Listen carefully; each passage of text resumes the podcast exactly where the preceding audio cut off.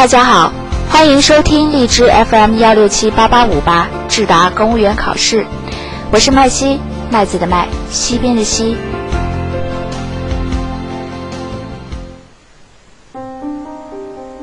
七月七日上午，长沙一名失踪二十一天的老妪尸体在自家被强拆的房子废墟里找到。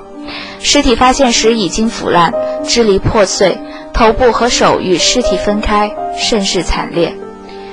记者从长沙市岳麓区宣传部了解到，此事发生于长沙市岳麓区关沙岭街道茶子山村。七日上午八时许，长沙市岳麓区关沙岭街道派出所接到报警，在茶子山村建筑垃圾内发现一具尸体。岳麓区委、区政府主要负责人之后赶赴现场，成立工作组调查处理。下面就让我们一起进入今天的视频主题。遏制非法强拆，当坚守法治底线。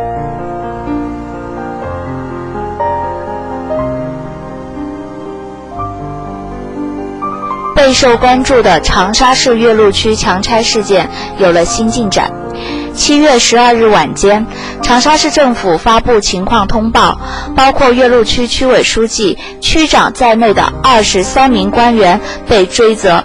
四名工作人员涉嫌过失致人死亡，被采取刑事强制措施。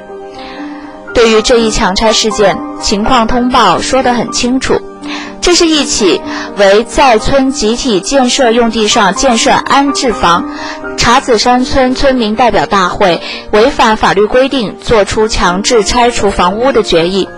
关沙岭街道办事处应茶子山村村委会的请求，组织实施非法强拆房屋，在房屋拆除过程中，由于疏忽大意而致人死亡的责任事故。此事经媒体曝光后，长沙市迅速行动，调查事实，依规问责，努力还死者一个公道，彰显了应有的法治意识与法治方式。早在二零一一年。新拆迁条例即正式实施，该条例的显著进步体现在用司法强拆取代行政强拆。条例规定，房屋征收应当先补偿后搬迁。这一条例规范了拆迁行为，对于保护被拆迁者的利益发挥了巨大的作用。然而，也要看到，在少数地方，尤其是直接进行拆迁的基层政府和相关机构，仍然存在种种不规范的行为。茶子山村委会与关沙岭街道办事处的行为造成恶果，也正是因为背离了法律的规范，背弃了法治精神。十八届四中全会明确要求各级领导干部自觉提高运用法治思维和法治方式深化改革、推动发展、化解矛盾、维护稳定能力。一说到拆迁，我们常常想到依法拆迁、阳光拆迁、和谐拆迁和平安拆迁。在拆迁的前置词中，依法无疑是重中之重。只有依法，才有和谐和平安拆迁。故此，将拆迁纳入法治轨道，本是法治时代的基本常识。但从一些强拆事件看，少数干部仍然缺乏法治思维，或者知法犯法，只要效率不要效果，只要看得见的政绩，忽略看不见的政绩。建设法治政府，各级干部责无旁贷。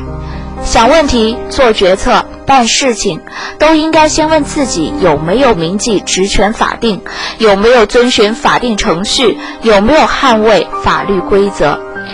关键之处在于，需要把法治意识贯穿于工作全过程，不能于己有利时就用法，于己不利时就放弃法律，也不能推动工作容易时就守法，推动工作艰难时就违法。